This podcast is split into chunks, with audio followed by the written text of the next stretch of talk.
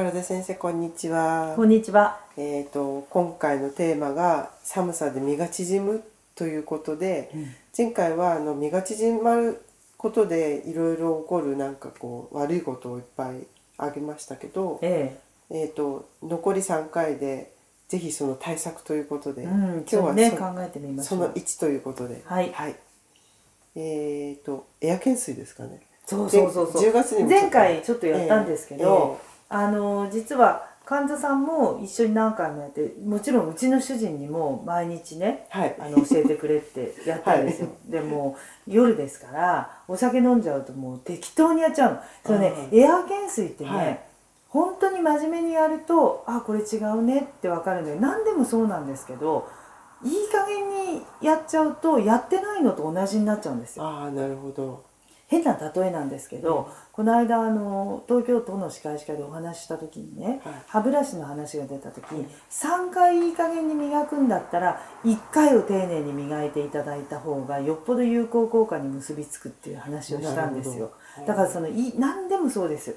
だからこう考えながら今ここに聞かせてるなとかさ、うんうん。そういうふうなちょっとこうゆっくり我慢強く丁寧にやるっていうところが全体的に今世の中そのスピードスピードに、うんうんあの運んでるためにこう効果にたどり着く前にやめちゃう人も多いのよ。あー何でもそう。あとちょっと頑張るとそうそうそう。実感が湧いてきてあこれで続ければいいんだと思えるそうなんですよ。だからいつのの時代ももちろん継続力って言われてるんで、うんそんな難しいことではないんだけど、うん。いい加減にやってるから楽しくないんだよね。なるほどね、う すごい私はなんかこう好きなのはもちろん筋肉もともと好きなんだけど、うん。そうやっていくと、うん。こう自分でこう触ったりとかだから歯ブラシ上手だとベロでなま舐めれば、いつもツルツルしてるでしょ、だから筋肉もやっていくとあやってるからここが違うなっていうのが分かるわけ、そのここが違うなっていうのが分かる前に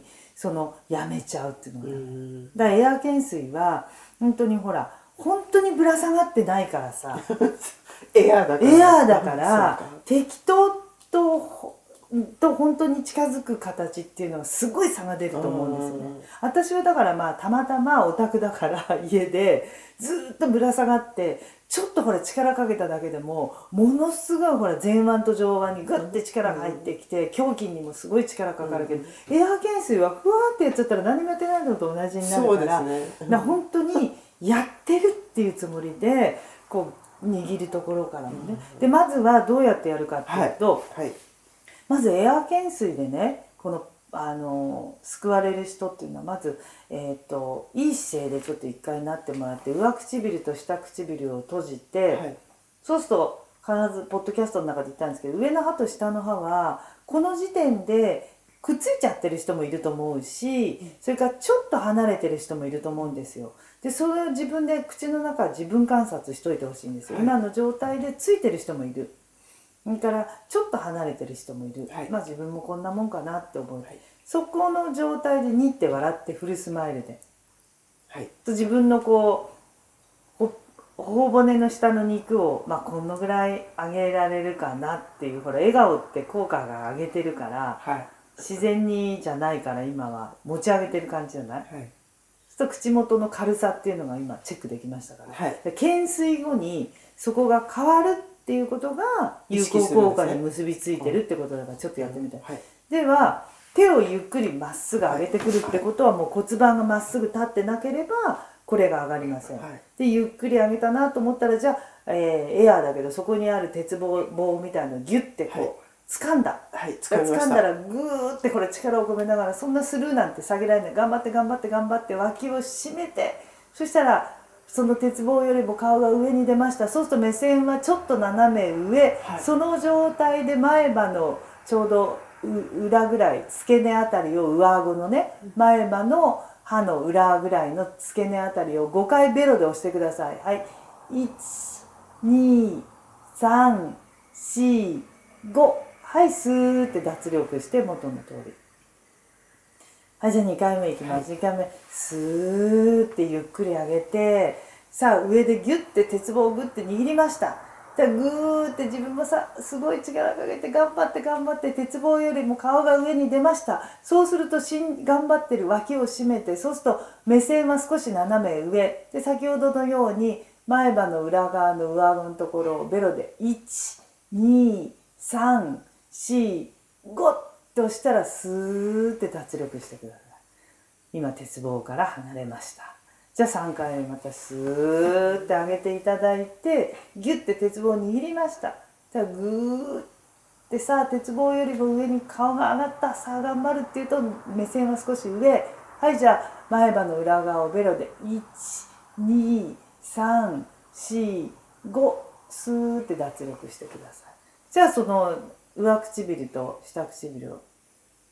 ちょっと歯と歯がスッてさっきより離れてる人の方が多いと思います、はい。じゃあそのまま笑ってみてください。